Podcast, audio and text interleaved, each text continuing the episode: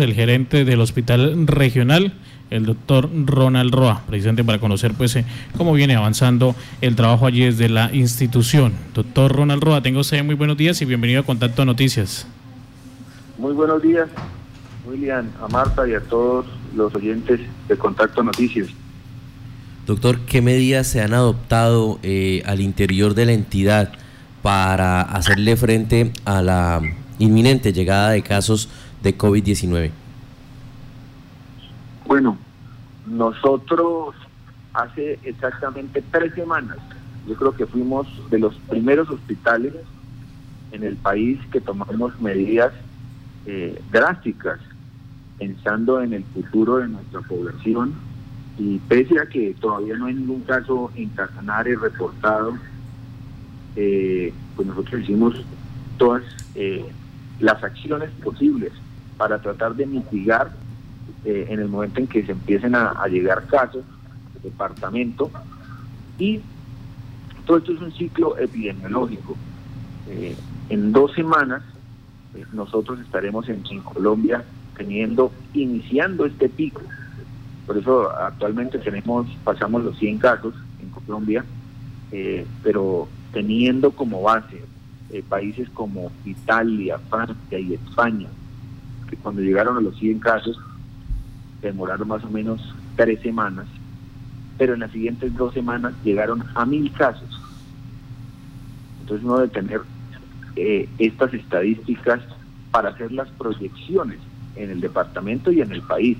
Entonces basándonos en eso, eh, yo hice unas recomendaciones y durante toda esta semana, con todo mi grupo de trabajo, eh, hicimos un protocolo sabiendo que pues eh, primero, rogando a Dios que, los casos sean mínimos y que podamos contener, y la forma de contener el virus es que la gente sea consciente, sin generar pánico, que la gente debe ser consciente que debe quedarse en su casa y no salir si no necesita hacer algo urgente.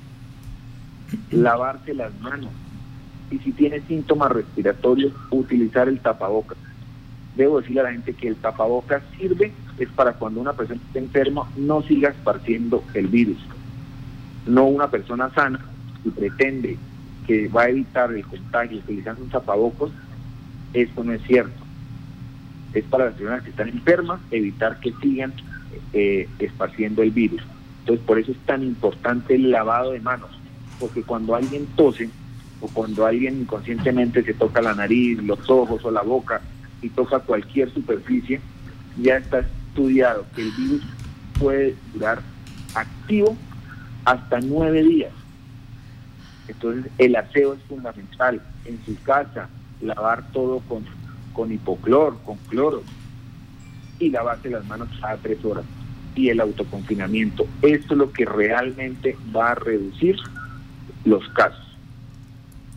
Doctor Ronald, ¿qué líneas han habilitado ustedes o qué forma de manejo a los eh, pacientes? En este momento eh, hay un tema de zozobra en la capital y es eh, obvio que se presente con cualquier tipo de gripa, pues van a querer acudir al centro de salud. Bueno, eso sí debo felicitar, primero que todo, pues a nuestro señor gobernador, que se mantuvo en, en sus decretos, en toque de queda en todo el departamento, yo sé que esto tiene unas implicaciones económicas, pero que a un futuro estas implicaciones económicas van a ser totalmente irrisorias, leves, comparándola con la cantidad de gastos que podemos tener para atender los pacientes cuando ya estén enfermos o para, en el tema social, la cantidad de personas enfermas o la cantidad de personas muertas va a ser incontrolable si no tomamos estas medidas. Entonces yo felicito al señor gobernador por todo lo que ha hecho, a todo el equipo de trabajo de la gobernación, de gestión del riesgo. Hemos estado todos estos días reunidos desde muy temprano hasta muy altas horas de la noche, y en especial también al, coronel de la policía, porque yo he salido estos días, que hemos salido tarde, y hemos visto que el control de la policía eh, en todo el, al menos en Yopal, eh, ha sido muy bueno. Entonces la gente ha estado en sus casas y en el día la gente debe continuar con el aislamiento preventivo y sobre todo en los pacientes mayores de 70 años que ya es obligatorio por mandato presidencial, debemos dejarlos en la casa porque es la población más afectada cuando llega la enfermedad. Yo quiero eh, hacerle este comentario a toda la comunidad. Los, las proyecciones eh, del Instituto Nacional de Salud colombiano es que la proyección es para que en cuatro semanas, de cuatro a siete semanas, la cantidad de casos en Colombia puede llegar a cuatro millones de infectados. Cuatro millones de infectados. ¿En cuánto tiempo? en, de tres a siete semanas, que son los picos donde ya el virus está totalmente esparcido por el país. Los casos severos serían más o menos el 13%, unos 550 mil casos. Y los casos críticos que necesitarían una unidad de cuidado intensivo llegarían a 180 mil casos. 180 mil personas requerirían unidad de cuidado intensivo. Y en todo el país hay alrededor de 6 mil camas nomás. Entonces, para que veamos la dimensión del problema, lo que está pasando en Italia, en Francia y en España, ellos ya tomaron la decisión de medicina de guerra. ¿Y qué pasa en la medicina de guerra? Se salvan los que tengan más probabilidad de vivir. Es decir, que ya le están cerrando la puerta a personas mayores de 70, 80 años con comorbilidad, simplemente para que se vayan a su casa porque no les van a dar atención. Doctor, permítame, usted advierte eh, con esta mecánica que se está tratando del COVID-19 por la misma necesidad que tenemos en el país, nos dice hay alrededor de 6.000 camas no más para la atención de pacientes en caso de una crisis mayor a la que se está viviendo. Eh, de esas 6.000 camas, ¿con cuántas contamos en, en el Hospital Regional de la Orinoquía para atender estos casos? Bueno, nosotros hicimos una estadística local estos son estadísticas y son proyecciones basándonos en modelos epidemiológicos y basándonos en lo que ha pasado en el mundo. La única forma de que nosotros podamos controlar y que esas estadísticas se bajen totalmente es con el autoconfinamiento y con el lavado de manos, siendo conscientes cada uno de los ciudadanos. Podemos revertir esta estadística y que los casos no sean tan severos y que la cantidad de muertes se reduzca al mínimo. Sí. En, Colom en Casanare tenemos 400 mil habitantes. El 1% por estadística, del 1 al 3% se van a infectar. O sea, de 4 mil a 12 mil personas. El 80% no necesitan absolutamente nada. Quedarse en su casa, tomar buen líquido, vitamina C, si hay fiebre leve, una acetaminofén y no van a, necesitar absolutamente nada más. El 20%, como lo dije, van a ser casos graves, o sea, alrededor de 800 a 2.400 personas. Y críticos de 200 a 600 casos. Sí. Eh, en el departamento tenemos 61 camas de unidad de cuidado intensivo, las cuales están llenas por la cantidad de accidentes de tránsitos que tenemos. Entonces, ¿Me, repite, ¿Me repite esa cifra? ¿Cuántos? ¿60 camas? 61 camas. 61 camas. 40 de adultos y 21 de niños.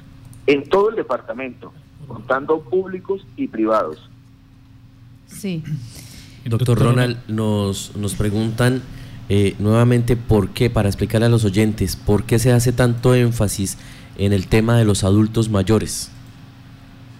Bueno, porque estadísticamente eh, en los cinco países donde el virus ya ha, generado muchas muertes, se sabe que el 99% de las muertes es en, en, personas mayores de 50 años. Solamente el 1% de las muertes ha sido en personas menores de 50 años.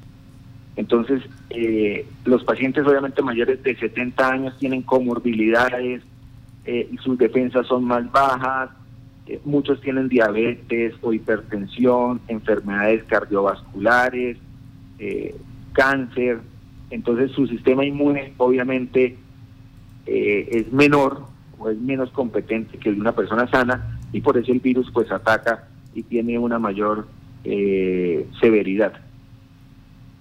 Sí, voy a, voy a repetir la información que usted nos acaba de dar porque creo que es la que debemos tener todos los casanareños en este momento en nuestra mente, en nuestra memoria cada vez que vamos a salir de casa. Y, y de paso, cada vez que eh, vamos a saludar a alguien, vamos a, a tener contacto. En Casanare, 400 mil habitantes, de eso se espera. La proyección matemática que ustedes han hecho es que entre el 1 al 3% se puedan estar infectando. Eso es un promedio Exacto. entre 12 mil a 15 mil personas, ¿sí? 4 mil a 12 mil. Ah, corrijo acá, entre 4 mil a 12 mil personas. De esas, quienes van a necesitar estar en un centro asistencial por alguna razón es un 20% no más. Ese 20% Exactamente. equivale a entre, ochos- o entre 800 a 2.400 personas. ¿sí? Exacto. Y de esa situación, los críticos, los, los posibles casos críticos están entre 200 a 400 casos. Exactamente. ¿sí? Y para esos 200 o 400 casos que no sabemos a quién de nosotros nos toca o nos toque asistir, solamente hay 61 camas. Exactamente. Esa es la situación que tenemos actualmente.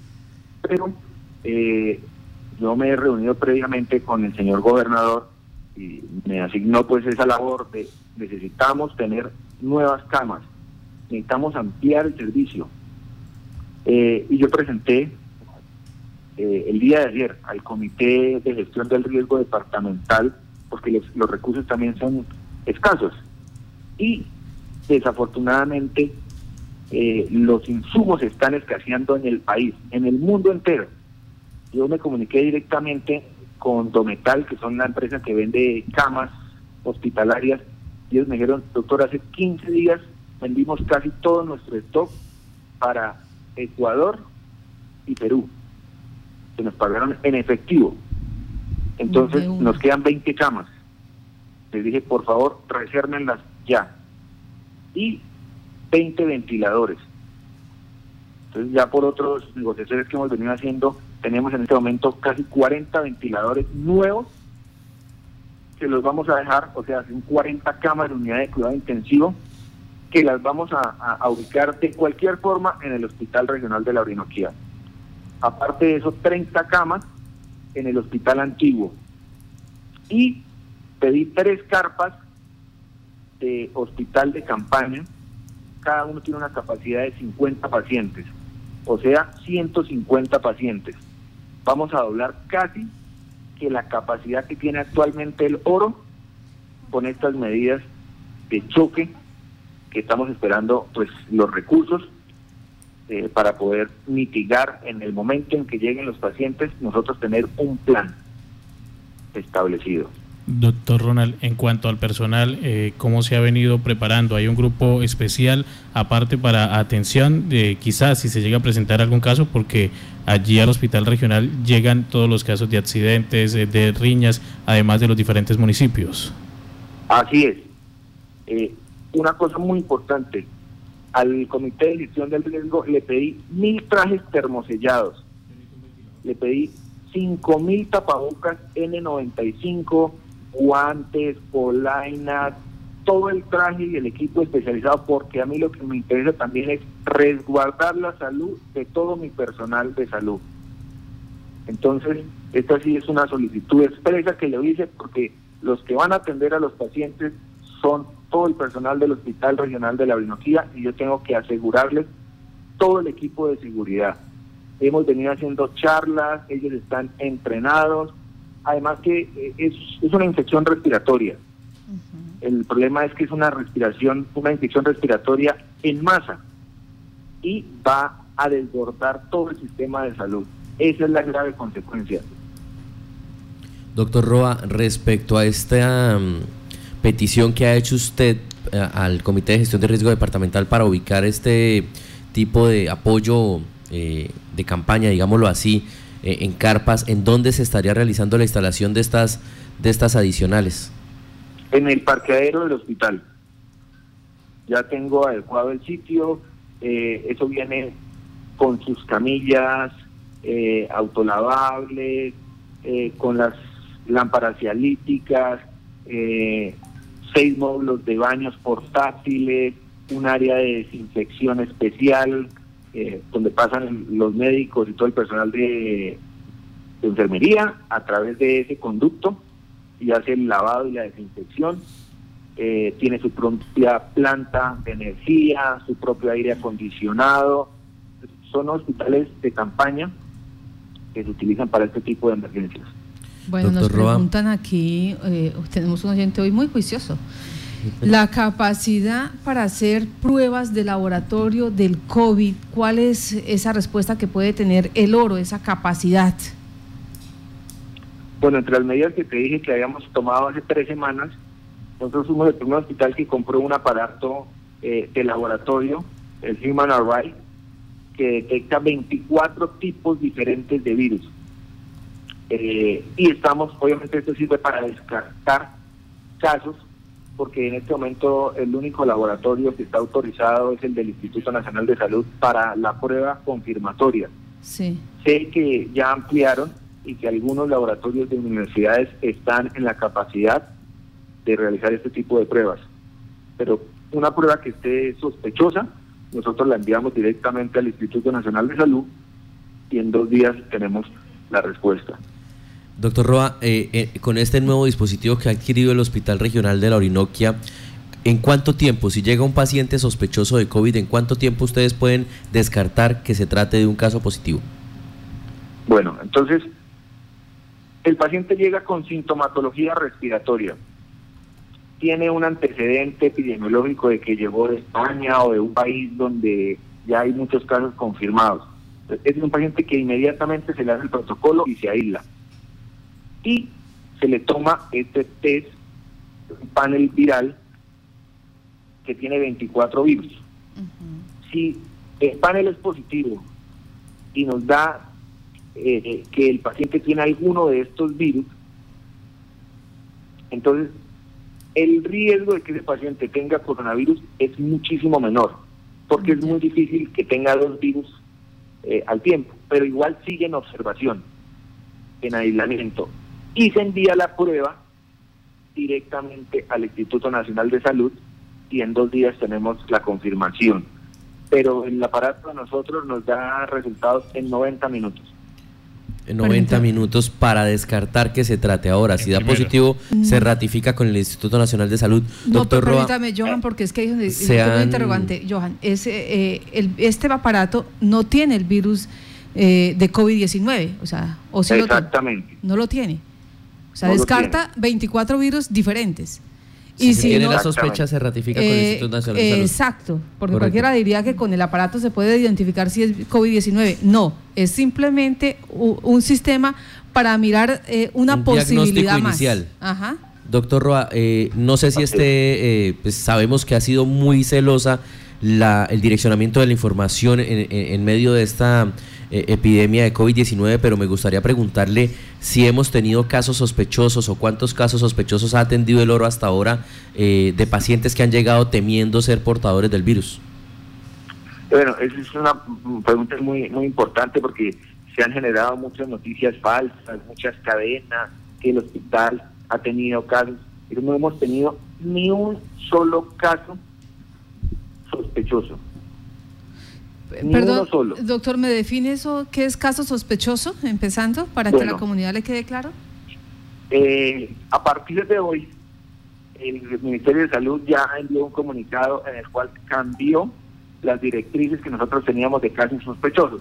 Caso sospechoso era paciente que viniera de algún sitio donde se comprobara que ya estaba circulando el virus y tuviera fiebre o tos o dificultad respiratoria entonces, por el nexo epidemiológico más la sintomatología, ese era un caso sospechoso. A partir de hoy, el, ministro, el Ministerio de Salud cambió esas recomendaciones y amplió totalmente eh, el rango de estos casos. Entonces, paciente mayor de 60 años con dificultad respiratoria, síntomas eh, respiratorios agudos, ese ya lo tenemos que tener como caso sospechoso. Eh, pacientes que hayan ido a un sitio así estén asintomáticos, pero donde esa ciudad o ese país tenga muchos casos reportados, ya es un caso, una sospecha de caso. Entonces se nos amplió eh, muchísimo el rango y pues ahorita tenemos que ser más juiciosos en el análisis, en los controles en el aeropuerto, terminal, en las entradas a los, a los departamentos. Todo el personal de salud está dispuesto, la Secretaría de Salud junto a la policía, bomberos, defensa civil, migración, están haciendo estos controles en Atocorosal, en la entrada a Pajarito, en la entrada a Villanueva y el Sidra. Doctor Roa, como no como gerente del hospital, como ciudadano y como profesional de la salud, considera que sea necesario realizar, por ejemplo, el cierre del aeropuerto El Dorado? Bueno, eso es un tema que lo hemos hablado muchísimo y que en este momento, como médico y como magíster en salud pública, ya la contención debió haberse hecho hace tres semanas. Ya en este momento tenemos muchos casos en el país, más de 100, eh, y recordemos que epidemiológicamente siempre se está 14 días atrás. Entonces es muy probable por las proyecciones es que en Colombia tengamos entre 500 y 1000 casos que no estén reportados todavía, pero que circulando están esa cantidad más o menos. Doctor eh, Roa, ¿se ha presentado algún cambio en la prestación de los demás servicios allí del hospital regional? Sí, eh, la gente por miedo o porque de verdad conscientemente está acatando las órdenes, se nos han disminuido las consultas por urgencia, eh, los pacientes trauma, politraumatizados, fracturados, han disminuido muchísimo. Entonces, estas medidas restrictivas sí han servido. la ley seca, el toque de queda, porque está evitando que la gente se siga estrellando se siga matando en nuestros días y eso ha disminuido obviamente eh, la cantidad de pacientes que tenemos. Prioridad en este momento es operar todos los pacientes que tenemos hospitalizados. En el mes de abril no tendremos servicio de consulta externa porque vamos a utilizar toda esta área eh, en el caso que, que, que la necesitemos realmente para poner camas y para poner ventiladores y utilizarla como una unidad de cuidado intensivo. Desde su experiencia como médico, cuando se presente el primer caso que dé positivo, que las autoridades determinen eh, positivo para COVID-19, eh, ¿cuáles son esos cambios que se hacen de manera inmediata? Bueno, inmediatamente en el hospital nosotros tenemos tres habitaciones de aislamiento y es para tratar de confinar eh, esa persona pero si la persona tiene síntomas leves, así esté confirmado que tenga COVID, le vamos a dar obviamente todas las instrucciones para que se confine en su casa. En el hospital solamente deben estar los pacientes críticos. Mm. Entonces, el tema del confinamiento, en este momento, de los 100 todos casos que hay en el país, solamente tres están en hospitales. El resto están confirmados están siendo monitoreados obviamente por teléfono eh, y por visitas domiciliarias por las respectivas secretarías de salud. Me preguntan, eh, doctor, me preguntan acá una situación de los ventiladores. Ese, eh, sabemos que está, estamos en tierra caliente, pero es muy importante tener ventiladores en, en el hospital, porque me dicen cuántos ventiladores tiene en la actualidad el hospital para poder atender estos casos. Ventiladores, estamos hablando de ventiladores respiratorios. Mm, ya. Para la unidad de cuidado intensivo. A eso me refiero. ¿Y cuánto se tiene? ¿Con cuánto se cuenta? En este momento el hospital junto con Geomedical eh, tiene 27 ventiladores. Bueno, ahí está. Pues doctor, muchas gracias a usted por estar en Contacto Noticias. No, un saludo a, toda la población, decirle que es una situación eh, difícil, pero que unidos y haciendo las recomendaciones, nosotros vamos a salir adelante, eh, teniendo fe en Dios, haciendo el autocuidado, el autoconfinamiento, lavado de manos. Eh, vamos a, a, a de la mejor manera esta situación. Que tenga buen día, doctor Ronald Roa, gerente del Hospital Regional de la Orinoquía. Buenos días.